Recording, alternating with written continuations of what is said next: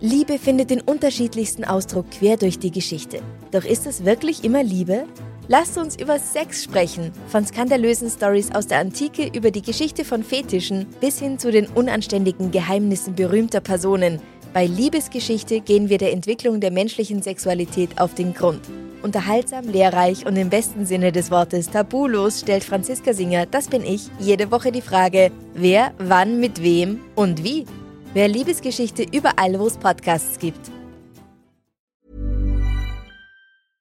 Ryan Reynolds here from Mint Mobile. With the price of just about everything going up during inflation, we thought we'd bring our prices down. So to help us, we brought in a reverse auctioneer, which is apparently a thing. Mint Mobile unlimited premium wireless. Ready to get 30, 30, bit to get 30, bit to get 20, 20, 20, bit to get 20, 20, bit to get 15, 15, 15, 15 just 15 bucks a month. So, Give it a try at mintmobile.com slash switch. $45 upfront for three months plus taxes and fees. Promo rate for new customers for limited time. Unlimited more than 40 gigabytes per month. Slows. Full terms at mintmobile.com. Der Tatort? Die Wiener Staatsoper. Das Opfer? Ein elfjähriges Mädchen. Das Motiv? Abgrundtiefer Frauenhass. Der Täter gilt als hoffnungslos, als nicht zu bessern. Er stirbt hinter Gittern. Aber ist sein Urteil wirklich gerechtfertigt?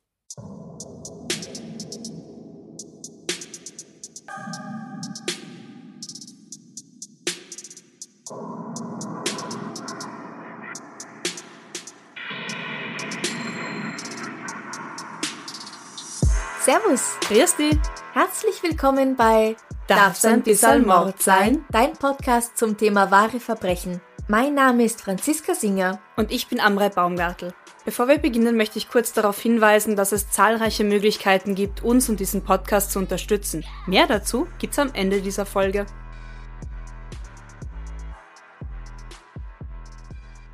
Am 12. März 1963 steht Richard Wagners Walküre auf dem Programm der Wiener Staatsoper.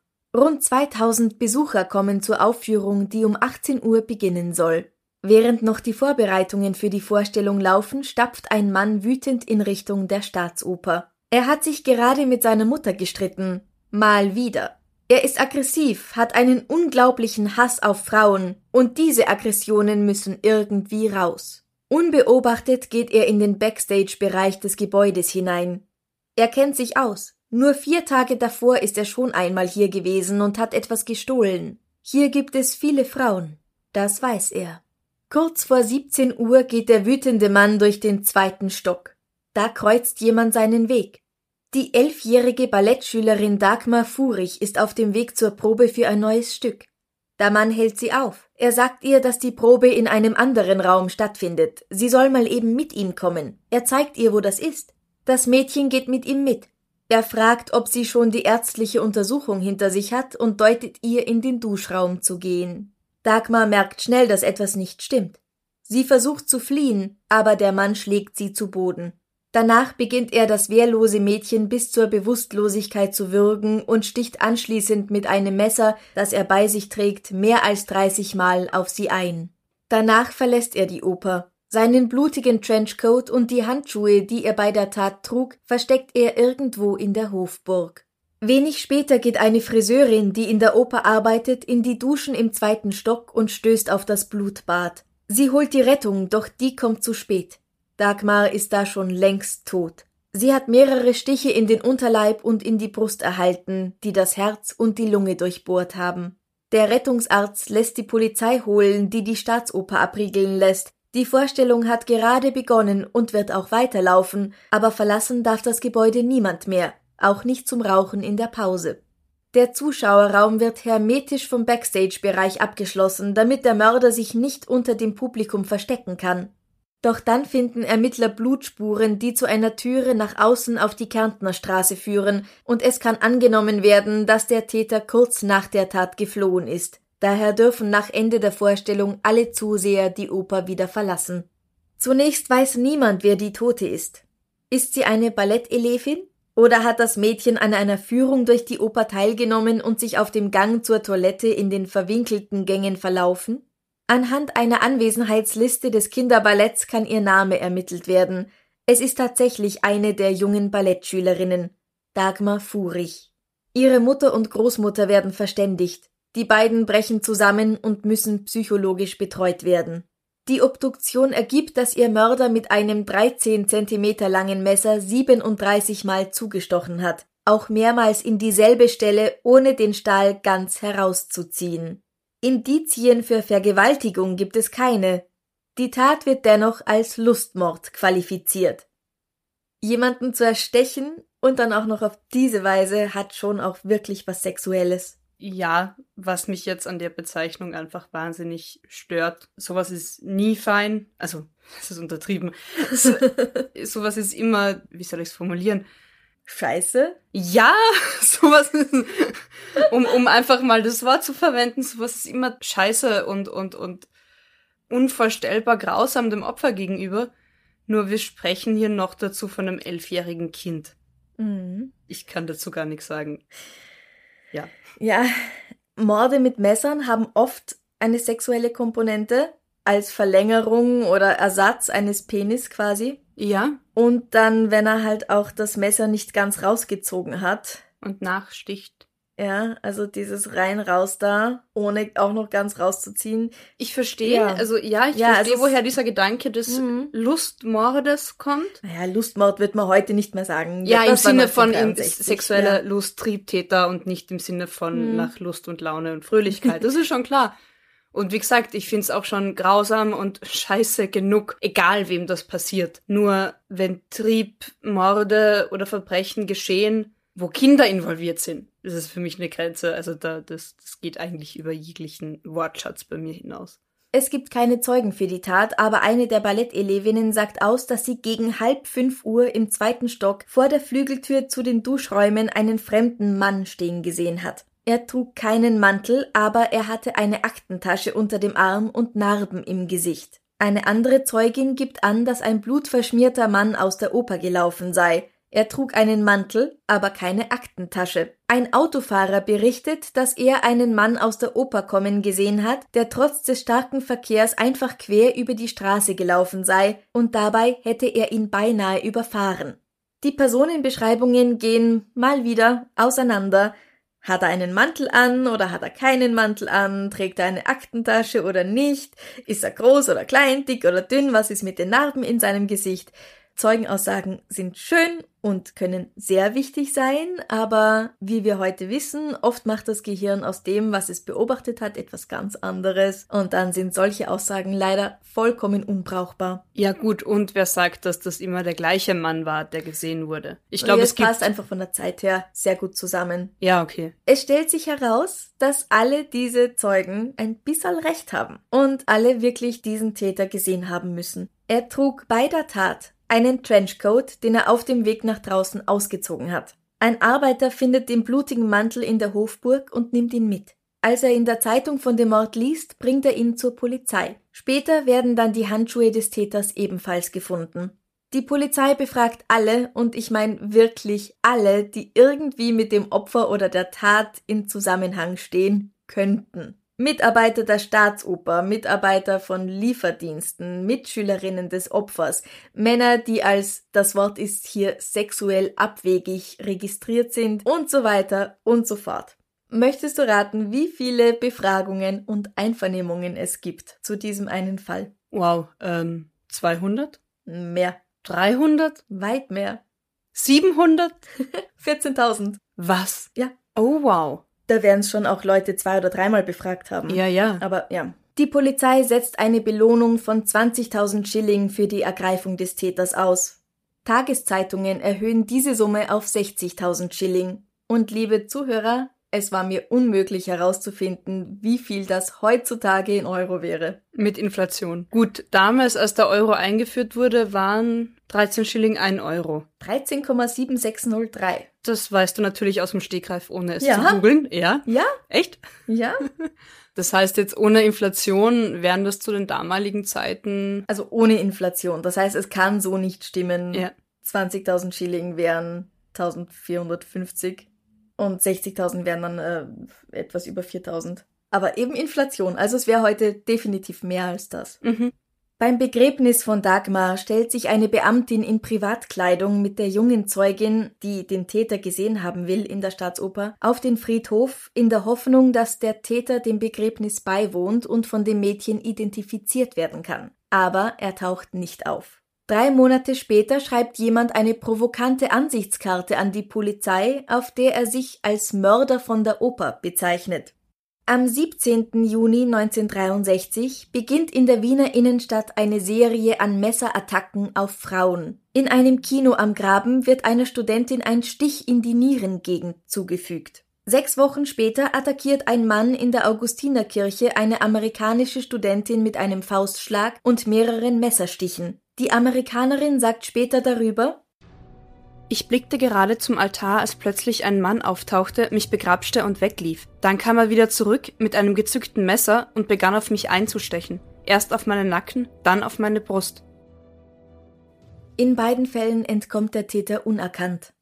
Nur drei Tage nach dem letzten Vorfall spürt eine 41-jährige Frau, die im Stadtpark auf einer Bank sitzt, plötzlich einen Schlag am Rücken. Es ist ein Messerstich. So ein Messerstich wird oft als Schlag empfunden. Dazu gibt's für unsere Unterstützer auf Steady bald einen sehr spannenden Bericht einer Überlebenden, die genau erzählt, wie sich das anfühlt, wenn man erstochen wird. Oh. Aber zurück zum Stadtpark. Der Stich in den Rücken der Frau ist so heftig, dass dadurch das Messer beschädigt wird. Eine Spaziergängerin, die den Überfall beobachtet, beginnt zu schreien, weswegen der Täter, der gerade ein zweites Mal zustechen will, vom Tatort flieht. Als er ein Stück weit gekommen ist, verlangsamt er seinen Schritt, wodurch er sich nicht mehr verdächtig macht. Er kann am Parkring untertauchen, ohne von jemandem angehalten zu werden. Als eine Pensionistin am 6. August 1963 ihr Wohnhaus in der Tuchlauben in der Wiener Innenstadt betreten will, steht ihr im Flur plötzlich ein Mann gegenüber. Er sticht der Frau mit einer Gabel in den Hals und versucht ihr die Handtasche zu entreißen. Aber sie setzt sich zur Wehr, Sie schreit und rennt raus auf die Straße, wo gerade ein Polizist den Verkehr regelt. Sie schildert ihren Überfall und sagt dem Polizisten, dass der Täter in das Nachbarhaus geflüchtet ist. Der Polizist geht ihm sofort nach und trifft im zweiten Stock auf einen Mann, der ihm verdächtig erscheint. Dieser Mann sagt, dass er urdringend aufs Klo hat müssen und darum ist er in diesem Haus, in dem er niemanden kennt und in dem er natürlich auch nicht selbst wohnt. Weil das naheliegendste ist dann in fremde Hausflure zu pinkeln, oder? Nein, wie? er wollte die Hausmeisterin gerade um den WC-Schlüssel bitten. Ah, natürlich. Ja, und mhm. gerade da auf dem Weg zu ihr spricht ihn dieser Polizist an. Mhm. Na, mit der Pensionistin hat er nichts zu tun. Das klingt ja furchtbar, na? Aber der Polizist lässt sich zum Glück nicht beirren und nimmt ihn mit auf die Wache. Die Pensionistin steht immer noch draußen auf der Straße, aber sie ist sich nicht sicher, ob das der Mann ist, der sie angegriffen hat. Der Mann, der sie angegriffen hat, trug nämlich einen Pullover, aber der hier nicht. Es stellt sich heraus, dass der den Pullover im Haus ausgezogen und dort weggeworfen hatte. Das heißt, es ist er. Es ist er. Aber auch da merkt man Zeugenaussagen. Hm. Das ist doch auch logisch irgendwie, oder? Unsere Gehirne werden total überladen, wenn wir jedes kleinste Detail von jedem, der uns begegnet, aufnehmen. Und wir konzentrieren uns halt nun mal auf das, was uns ins Auge springt. Und wenn der Pullover gackerlbunt ist und eben auffälliger als jetzt ein Otto-Normalverbrauchergesicht, dann schaue ich natürlich klar auf den Pullover. Was vom Täter bewusst oder unbewusst sehr gewitzt und schlau sein kann, was aber klar für Zeugenidentifizierung ja. schwierig sein kann. Aber es ist genau das, was wir auch immer wieder in so äh, Spionagefilmen sehen. Dreht den Pulli um, zieht eine andere Jacke an, setzt ein Kappel auf, Brille runter, sonst was. Und ist in der Masse versteckt und niemand mhm. sieht ihn. Weil man nur nach dem gackerlbunten Pulli mhm. geschaut hat. Ja. Im Wachzimmer am Hof verweigert der Festgenommene jede Aussage und beginnt zu randalieren. Die Polizei stellt fest, sein Name ist Josef Weinwurm. Er ist 33 Jahre alt. Die Verbindung zu den Messerattacken im Kino, in der Kirche und im Stadtpark wird hergestellt,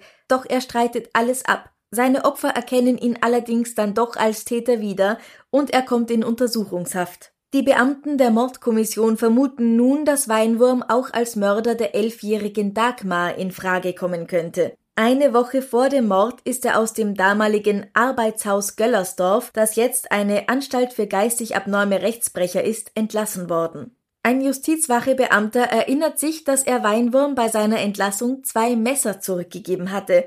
Eines davon ähnelt dem Messer, das in den Tageszeitungen als mutmaßliche Tatwaffe veröffentlicht wurde. Ein Foto von Josef Weinwurm wird über die Printmedien verbreitet, aber es gibt keine neuen Hinweise, die der Aufklärung dienen. Er selbst sagt nur, dass er am Tag des Mordes an der Schülerin gegen Mittag mit dem Zug nach Salzburg gefahren und dort ins Kino gegangen ist. Allein das ist schon ein bisschen seltsam, aber bitte. Vor allem von Wien nach Salzburg. ja.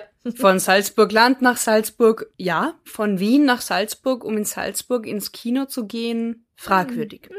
Die Polizei geht dem natürlich nach und findet heraus, dass er zwar nach Salzburg gefahren ist, aber erst um 20 Uhr und nicht schon zu Mittag wie er gesagt hatte. Von dort ist er nach Deutschland weitergefahren und verübte dort mehrere Diebstähle. Weinwurm wird immer wieder einvernommen, aber erst am 27. August, drei Wochen nach dem Überfall mit der Gabel, legt er ein Geständnis ab. Das Motiv für seine Überfälle? Hass. Unglaublicher Hass auf Frauen. Wer ist dieser Josef Weinwurm? Josef Weinwurm wird am 30. September 1930 in Haugsdorf in Niederösterreich geboren. Schon als Jugendlicher wird er Polizei bekannt. Im März 1947 bedroht der damals 17-Jährige in einer Schule ein Mädchen mit einer Pistole und zwingt es, sich auszuziehen. Als das Kind zu schreien beginnt, versucht er zu flüchten, aber er wird noch in der Schule festgenommen. Das Jugendgericht erklärt ihn zwar für schuldig, aber er bekommt keine Strafe, was nach dem österreichischen Jugendgerichtsgesetz möglich ist, oder zumindest damals war, und er bekommt auch keine Eintragung in die Kartei der Sexualstraftäter. Wart für Langsame wie mich. Er wurde als Jugendlicher schuldig gesprochen, aber ohne Konsequenzen. Ja, das war damals möglich. Hm. Kurz nach dem Krieg. Ich weiß nicht, was sie sich dabei gedacht haben. Komisch. Klaps auf die Finger reicht, haben sie sich vielleicht gedacht. Jugendlicher Leichtsinn. Für viele wird's auch gereicht haben. Ja, kann sein, ja. Der Gerichtsgutachter spricht damals von einer psychopathischen Persönlichkeit an der Grenze einer Psychose. Da reicht halt so ein Klaps auf die Finger vielleicht nicht. Ja, da fehlt dann vielleicht auch das Einverständnis Ja, seitens des Täters. psychische Betreuung mal. Ja, Wäre vielleicht eine gute Idee gewesen. Weil knapp zwei Jahre später, am 22. Jänner 1949, bedroht er eine Frau mit einer Schere. Als sie um Hilfe schreit, rennt er weg, wird aber kurz danach in einem Haus gefasst. Diesmal fällt das psychiatrische Gutachten anders aus. Weinwurm wird als Geisteskranker qualifiziert und somit ist ein Strafausschließungsgrund gegeben. schon wieder ohne Konsequenzen. Die Empfehlung eines Gerichtspsychiaters ist, Weinwurm in einer geschlossenen Heilanstalt für Geisteskranke unterzubringen, weil er gemeingefährlich sei. Das Verfahren wurde eingestellt und die Einweisung in die Heil- und Pflegeanstalt am Steinhof verfügt, wo er ein Jahr verbringt. Dann wird er als gebessert und einsichtsvoll entlassen. Mhm. Mhm. Steinhof gründet damals bestimmt auch kein Zuckerschlecken. Ja, Da gibt's ganz grausige Geschichten. Aber ja, ein Jahr. Gemeingefährlich. Ein Jahr. Tschüssi, Baba. Im Januar 1953 wird er wegen Diebstahl erneut festgenommen. 82 Eigentumsdelikte können ihm nachgewiesen werden. Sein sogenanntes Spezialgebiet sind Einschleichdiebstähle. Im Gutachten des Psychiaters gibt es seiner Meinung nach keinen Anhaltspunkt, eine Geisteskrankheit anzunehmen. Im Gegensatz zum Gutachten im vorangegangenen Verfahren. Der gleiche Gutachter? Nein, nein, wieder Okay. jemand anders. Weinwurm wird als sogenannter voll zurechnungsfähiger Psychopath zu vier Jahren schwerem Kerker in der Justizanstalt Stein verurteilt. Ist das nicht ein Oxymoron? Also ein Widerspruch in sich? Ein voll zurechnungsfähiger Psychopath? Nein, mm -mm. ein Psychopath weiß, was er macht. Ja, okay. Gut. Also, Kerker. Kerker, ja, Gefängnisstrafe, Mhm. es hieß halt Kerker. Am 5. Oktober 1945 wird er entlassen. Die nächste Festnahme lässt nicht lange auf sich warten. Schon am 22. November 1955 wird er wegen vieler weiterer Diebstähle und Einbrüche zu vier Jahren Kerker verurteilt. Als er im März 1961 wieder entlassen wird, bleibt er auch nur ein paar Wochen in Freiheit. Mitte April kommt er schon wieder in Untersuchungshaft und wird wegen gewerbsmäßigem Einschleichdiebstahl zu zehn Monaten schwerem Kerker verurteilt. Diese Haftstrafe ist mit der Einweisung in das Arbeitshaus Göllersdorf verbunden. Also da haben wir gesagt, das ist eine Anstalt für geistig abnorme Rechtsbrecher. Mhm. Weil jetzt ist er anscheinend doch wieder geistig abnorm. hin und ja, her. vielleicht, vielleicht wird's auch hier wieder mal von vielen Einzelfällen und Ausrutschern dann doch mal anerkannt, dass das vielleicht ein Verhaltensmuster ist, das vielleicht von einer psychischen Krankheit herrührt. Aber sie sind sich ja alle nicht einig. Am 5. März 1963 wird er hier wieder entlassen, nur eine Woche vor dem Mord an Dagmar Furich.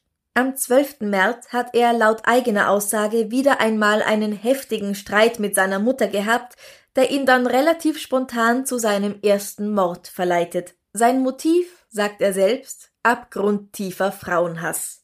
Bin ich die Einzige, der auffällt, dass wahrscheinlich das das erste Kinderopfer ist und dass Kind und Mädchen nicht mit Frau gleichzusetzen werden sollte? Gleichgesetzt werden sollte. Potato, potato. Ja, Ja, naja, es ist ein weibliches Kind. Und aber ähm, es ist ein Kind. Und es ist wahrscheinlich auch sein erstes kindliches Opfer, oder? naja, als er selber 17 war, wollte er das Mädchen zwingen, sich auszuziehen. Ja, aber da, da würde ich ihn selbst noch eher als Jugendlichen oder kindlicheren Ja. Erwachsenen einstufen. Natürlich ist jetzt so ein Kind auch leichter umzubringen als eine erwachsene Frau. Das stimmt. Nur, ich find's problematisch, den Begriff erwachsen bei Frau vorn dran zu stellen. Nein, weil du hast entweder, du hast entweder eine Ja, eh. Frau oder du hast ein Mädchen. Ja, Du hast keine nicht erwachsene Frau. Und das ist das, was mich auch bei Medien ein erwachsenes weibliches Wesen, ein nicht erwachsenes weibliches Wesen. Ja, aber ich finde, und nein, ich suche keine Logik in diesen Verbrechen, ich versuch's nicht einmal, aber ich find's halt echt fragwürdig, Frauenhass für einen Mädchenmord anzugeben. Das sexualisiert in gewisser Weise halt schon wieder irgendwie ein Kind. Aber weißt du, was ich mein? Ich weiß, was du meinst. Ich glaube, bei ihm ist es einfach wirklich so gewesen. Weibliches Wesen, klein, kann ich leichter töten, als weibliches Wesen, groß, wehrt sich. Ja, und merkt vielleicht schneller, dass was faul ist. Er hat Das ja, ja. eh mit, mit erwachsenen weiblichen Wesen versucht. Die haben sich zum Teil gewehrt. Ja, und es ja. hat einfach nicht so gut funktioniert. Und deswegen, hm, was was leichter zu erwischen ist. Ist jetzt meine Theorie. Also ich glaube Ich nicht, dass verstehe es tatsächlich etwas mit Sexualität zu tun hat in diesem Fall. Ja, ja, ich verstehe deine Theorie. Mich bringt's fast zur Weißglut. Das ist einfach, glaube ich, mein Thema, wenn, wenn, wenn das vermischt wird. Ja. Ich glaube schon auch, dass in dem Fall die Begrifflichkeit einfach aus Unüberlegtheit so gewählt ist. Auch zu der damaligen Zeit und grundsätzlich. Mich persönlich ärgert's nur einfach. Punkt. Darf's auch. Danke. Bei der Gerichtsverhandlung erklären zwei Psychiater Weinwurm für zurechnungsfähig, auch wenn er ein Frauenhasser sei. Gestört ist nicht sein Gehirn, sondern sein Charakter, heißt es in dem Gutachten. Am 10. April 1964 wird er wegen Mordes und dreifachen Mordversuchs zu lebenslänglichem schwerem Kerker verurteilt, verschärft durch einen Fasttag und ein hartes Lager pro Monat. Die Jahrestage seiner Taten hat er in Dunkelhaft bei Wasser und Brot zu verbringen. Im Sommer 1966 versucht er sich mit einem Schnitt in den Bauch selbst zu töten, aber er überlebt. Er hat keine Freunde, weder draußen noch drinnen im Gefängnis. Kindsmörder sind selten beliebt im Gefängnis. Er arbeitet in der Buchbinderei des Gefängnisses und beschäftigt sich liebevoll mit Tauben und anderen Vögeln, die er mit Brot und Kuchen an sein Fenster lockt. Von Wärtern und Mitinsassen wird er Birdman genannt. Josef Weinwurm stirbt am 22. August 2004 in der Justizanstalt Stein. Er wird tot in seiner Zelle aufgefunden. Als Todesursache wird ein Herzinfarkt vermutet. Es gab keinerlei Fremdeinwirkung, berichtet das Justizministerium. Von seinen 74 Lebensjahren hat er 51 im Gefängnis verbracht. 41 davon in der Justizanstalt Stein für den Mord an Dagmar Furich. Er ist damit fast der einzige in Österreich, der eine derartig lange Haftstrafe verbüßen muss. Weinwurm wird auf dem Friedhof in Krems nahe des Gefängnisses bestattet.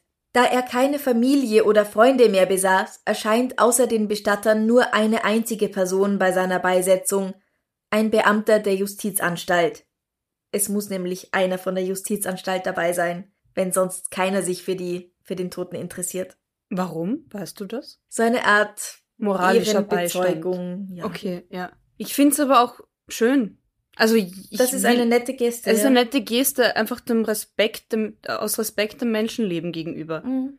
Auch wenn ich definitiv nicht gut heiße, was der Typ da alles verbrochen hat. Aber dem Menschenleben doch mal Respekt zu zollen, finde ich das eine schöne Geste. Bei diesem Fall wird sehr viel darüber diskutiert, ob seine lange Haftstrafe, 41 Jahre dafür, wirklich gerechtfertigt ist, gerechtfertigt war. Und eine Frage ist auch, natürlich, bedeutet lebenslang also wirklich lebenslang? Jein. Eigentlich nicht, denn gibt es keine Aussicht auf Entlassung, verstößt das gegen die Europäische Menschenrechtskonvention. Dort ist in Artikel 3 eine unmenschliche oder erniedrigende Strafe oder Behandlung verboten. In Österreich und Deutschland hat man nach 15 Jahren hinter Gittern zum ersten Mal die Möglichkeit, auf Bewährung entlassen zu werden. Nach Schätzungen liegt in Deutschland die durchschnittliche Haftdauer bei lebenslang Verurteilten bei etwa 20 Jahren. Bei uns in Österreich dauert lebenslang übrigens im Schnitt 21 Jahre. Zu lebenslanger Haft Verurteilte können in Österreich, nachdem sie mindestens 15 Jahre ihre Strafe abgesessen haben, ihre vorzeitige bedingte Entlassung beantragen. Das heißt, sie können dann vorzeitig auf Bewährung entlassen werden, vorausgesetzt, sie gelten nicht mehr als gefährlich. Erich Huber-Günsdorfer von der Strafvollzugsverwaltung sagte in einem Interview mit dem Kurier, man müsse Häftlingen diese Perspektive geben. Die Gewaltbereitschaft im Gefängnis wäre nicht mehr beherrschbar, wenn Gefangene absolut keine Chance mehr hätten, jemals wieder in Freiheit zu kommen. Laut dem langjährigen Leiter der Strafvollzugsakademie Wolfgang Gratz wirkt die Aussicht auf bedingte Entlassung als Motivation zur Deliktaufarbeitung und Teilnahme an einer Therapie. Auf diese Weise könne man die Rückfallquote senken. Also, dass die Täter, die gesessen haben, nach ihrer Entlassung wieder neue Strafen begehen. Ja. Und ich kann mir sehr gut vorstellen, dass es einem, wenn man schon im Gefängnis sitzen muss, tatsächlich eine Erleichterung ist, so also einen Lichtblick zu sehen. Es gibt die Möglichkeit, dass ich wieder rauskomme. Na, auf jeden Fall, vor allem eben als, als Umkehrschluss. Wenn du weißt, du bist Mitte 30 und du kommst nie wieder hinter der Zelle heraus, aus der Zelle heraus. Ich glaube schon, dass das Gewaltpotenzial wahnsinnig steigt. Du hast nichts mehr zu verlieren. Also ich verstehe das schon auch als Motivation, Ja. sich dann vielleicht eben gut zu benehmen, rehabilitieren zu wollen. Ja, das kann ich mir sehr gut vorstellen. Ja. Ja, aber wie gesagt, also ich kann das bis zu einem gewissen Grad sicher auch nachvollziehen. Mhm. Wenn ich als Mensch schon gewalttätig wurde und da dafür verurteilt wurde und keine Aussicht habe, dass sich das irgendwann wieder bessert oder erleichtert, warum soll ich mich dann noch irgendwie zusammenreißen Bemühen. oder höflich sein oder Ja. lieb sein? Ja. Wozu? Ja, ich finde die Diskussion, welche Höchststrafen es geben sollte und wie lange lebenslang wirklich sein sollte, wahnsinnig interessant. Und ich bin noch zu keinem guten Schluss für mich selbst gekommen. Und jedes Land, auch in Europa, hat dazu auch eine andere Gesetzgebung. Mhm. Im Standard vom 25. April 2018 ist ein sehr interessanter Artikel erschienen zu diesem Thema, was lebenslange Haft in Europa bedeutet, aus dem wir jetzt was vorlesen. Den Link zum ganzen Artikel gibt's wieder in den Show Notes. Prinzipiell herrschen in Europa drei Ansätze zu langjährigen Freiheitsstrafen. So existieren etwa weder in Norwegen noch in Kroatien lebenslange Strafen. Die höchstmögliche Dauer einer Freiheitsstrafe im kroatischen Strafgesetz beträgt jedoch 40 Jahre, im Ausnahmefällen sogar 50. Das kann de facto einer wahrlich lebenslangen Haft gleichkommen. In den meisten europäischen Rechtssystemen ist die lebenslange Haft mit der Möglichkeit einer bedingten Entlassung festgeschrieben. Der Zeitpunkt variiert allerdings, ab wann eine Bewährung ausgesprochen werden kann. So kann ein Straftäter in Albanien ab 25 Jahren, in Österreich und Deutschland ab 15 Jahren oder in Irland ab sieben Jahren Haft bedingt entlassen werden.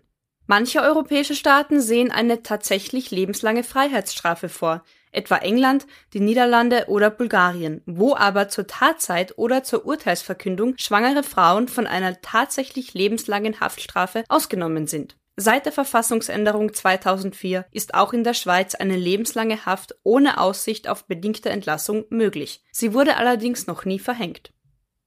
Also 40, 50 Jahre in Kroatien. Das und dann nennt man das nicht lebenslang. Ja, also Vor wenn allem- du mit 20 ins Gefängnis kommst und du musst 50 Jahre sitzen, bist du 70, wenn du rauskommst. Ja, okay, bist vielleicht noch nicht tot, aber ganz ehrlich, du hast keine Aussicht mehr, da draußen noch irgendwas anzufangen. Und dann hast du noch nie einen normalen Alltag gelebt. Also wie Sie sich das vorstellen, weiß ich nicht. Fehlt mir die Einsicht. Aber es wäre ganz spannend. Vielleicht gibt's ja jemanden unter unseren Hörern oder Hörerinnen, die aus Kroatien kommen oder die mit der dortigen Gesetzgebung vertraut sind. Oder Mhm. Erfahrungen damit haben? Ja. Natürlich verstehe ich, wenn jemand mein Kind umbringt, meinen Partner umbringt. Dass ich dann ein Problem damit habe, wenn diese Person nur sieben Jahre in Irland oder bei uns jetzt nur 15 Jahre vielleicht im Gefängnis sitzen muss.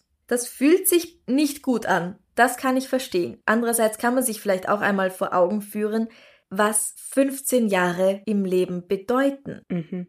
15 Jahre. Eigentlich verdammt lang. Da reichen sieben Jahre, um zu sagen, verdammt lang. Und es kommt halt drauf an, wie groß ist die Gefahr, dass diese Person das noch einmal macht. Das muss halt schon irgendwie von Fall zu Fall neu überlegt werden. Ja, und auch weil du gerade angesprochen hast, mit wenn jemand jetzt einen mir lieben Menschen umbringt, dann eben sind die sieben oder 15 Jahre vielleicht zu wenig. Jein. Also ich verstehe den Gedankengang, nur andererseits, ich mag diesen Spruch Auge um Auge, Zahn um Zahn und die Welt ist voller zahnloser blinder Menschen. Zurück zum österreichischen Strafrecht. Nach 15 Jahren wird einmal angeschaut, wie ist dein Verbrechen so gewesen, was hast du gemacht, wie verhältst du dich im Gefängnis und dann wird einmal geschaut, können wir den vorzeitig entlassen oder nicht. Und dann musst du selbst Anträge stellen. Also nach diesem ersten Prüfen musst du dann selbst kommen und Anträge stellen auf Entlassung. Josef Weinwurm hat das auch gemacht, aber seine Anträge wurden angeblich mehrmals abgelehnt und irgendwann hat er keine mehr gestellt. Wobei ich verstehe, dass bei einem Fall wie Josef Weinwurm die Anträge abgelehnt werden. Na, Entschuldigung, hast, wenn's da ein Muster gibt bei diesem Fall, Ja, dann sicherlich keines, das ihn zu einem mustergültigen Staatsbürger. aber naja, deswegen sind wir ja keine Anwälte geworden. Nur deswegen? Ja, Okay, gut, ja. Zu Dagmar Furichs Begräbnis am Grinzinger Friedhof kamen übrigens tausende Menschen, unter ihnen auch Herbert von Karajan, der der Familie als Direktor der Wiener Staatsoper sein Beileid aussprach. Dagmars Schwester Silvia sagt in einem Interview, das relativ neu ist, die Familie habe sich nie von dem Schock erholt, ihr Kind auf so eine grauenvolle Weise verloren zu haben. Dagmar war ein heiteres, gutmütiges und ehrgeiziges Mädchen. Es war ihr sehnlichster Wunsch, einmal prima Ballerina zu werden. Der Täter hat nicht nur Dagmar ermordet, sondern meine ganze Familie. Sowohl meine Mutter als auch meine Großmutter unternahmen Selbstmordversuche. Sie konnten zwar gerettet werden, lebten aber mit schweren Depressionen weiter. Und mein Vater starb 1972 im Alter von 49 Jahren an Krebs. Ich bin überzeugt davon, dass die Krankheit die Folge dieser Tat war. Dagmar Furich, die mit nur elf Jahren brutal ermordet wurde, wäre heute 68 Jahre alt. Ein schlimmer Fall, eine interessante Diskussion über Haftstrafen, finde ich, Mhm. weil wir Österreicher es natürlich sehr gern morbide haben, gibt es auch zwei bekannte Lieder zu diesem Fall von Josef Weinwurm. Wirklich? Mhm. Georg Danzer schrieb Die Moritat vom Frauenmörderwurm.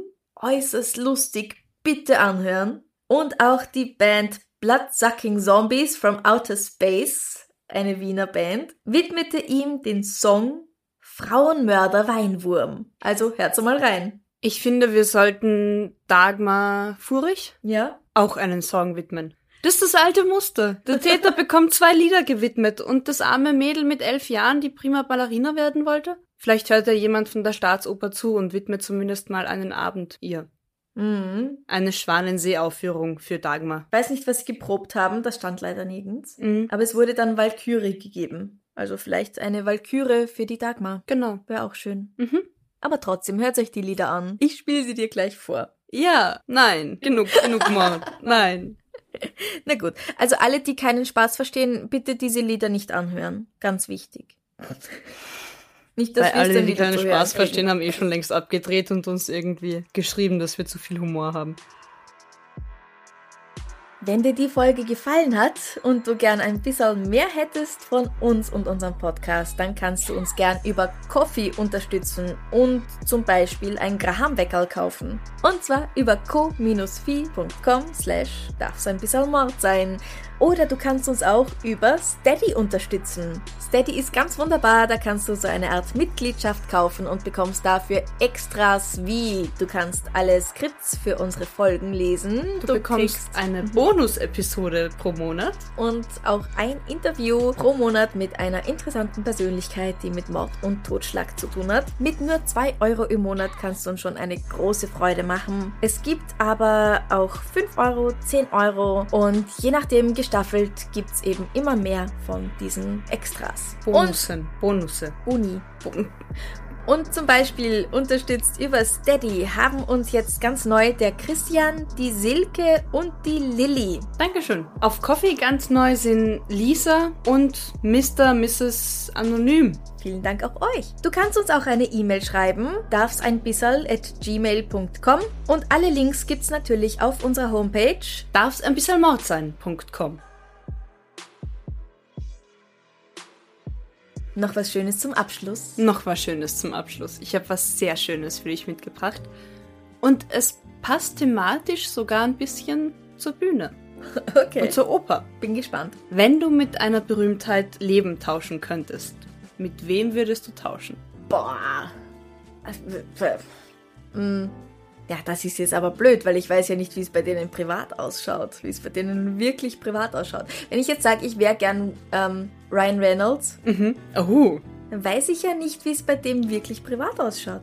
Naja, wir können jetzt nur davon ausgehen, was wir wissen oder uns dann auch vielleicht erträumen und zusammenreimen. Hm, also so spontan fällt mir der ein. Ähm, Warum? Weil ich gerade so einen furchtbar beschissenen Film mit ihm gesehen habe. Beschissen? Ja, wirklich beschissen. Michael Bay hat sich ausgetobt, als wäre er ein Filmstudent mit zu viel Kohle. Es ist furchtbar. Ganz, ganz schlimm. Gibt's auf Netflix. Könnt ihr euch anschauen. Lasst es. Ähm, ja, Ryan Reynolds. Nein, der Wie ist der Titel? Das weiß ich nicht. Habe ich mir nicht gemerkt. Na, aber es wäre eine gute Warnung. Underground. Okay, gut, ja. Furchtbar. Ja, nein, der dreht viel, der dreht lustige Sachen, der hat seine eigene Gin-Marke.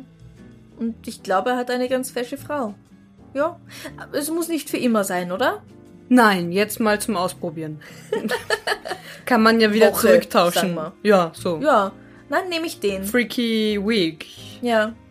Und du? Mit wem würdest du mal dein Leben tauschen? Ich sollte mir leichtere Fragen überlegen, oder? Nein. Okay. Spontan. Ganz ehrlich, ganz spontan kam irgendwie Winnie Pooh. Okay. Nie, niemand hat gesagt, dass das eine reelle Persönlichkeit sein muss. Ich ging davon aus, dass es eine reale Persönlichkeit sein sollte, Berühmtheit. die noch am Leben ist. Aber ja, okay. Winnie Pooh. Winnie Pooh. Ich finde, er führt ein ziemlich sorgloses Leben, hat eine super coole Lebenseinstellung und isst sehr viel Honig. Und grinst immer recht schön. Hat tolle Freunde. Und hat so ein herrlich unbeschwertes Gemüt. Mhm. Ich glaube, ich würde mal auf Probe mit Winnie Pooh tauschen wollen. Wenn mir die gute Laune nach einer Woche auf den Sack geht, auf die Eierstöcke, dann kann ich ja noch immer zurücktauschen. Ja. Oder dann tauschst du vielleicht kurz mit IA und dann, Oh, dann möchtest du. wieder Winnie Pooh sein. Okay, Ja, cool. Ich weiß, das ist nicht das gleich, die gleiche Geschichte, aber probier's mal mit Gemütlichkeit, läuft gerade so in meinem Kopf. Auch ein Bär. ich. Ja, Du ja. möchtest gerne ein Bär sein. Ich glaube, ein ich würde berühmter gern Bär sein. Das können wir festhalten. Ich wäre gern ein Bär. Cool. Ja. Meine allererste Idee war eigentlich Audrey Hepburn, aber dann habe ich gedacht, nein, weil die ist ja tot. Ja, dann natürlich tauschst du zu Lebzeiten mit den Menschen. natürlich. Natürlich. Ähm, mit welcher Persönlichkeit würdest du gerne mal für eine Woche Leben tauschen? Berühmtheit. Persönlichkeit. Genau. Ja. Ja. Ob lebend, ob tot, ob erfunden, ob real. Lass es uns doch wissen. Und probier's mit Gemütlichkeit. Definitiv. Bussi. Baba.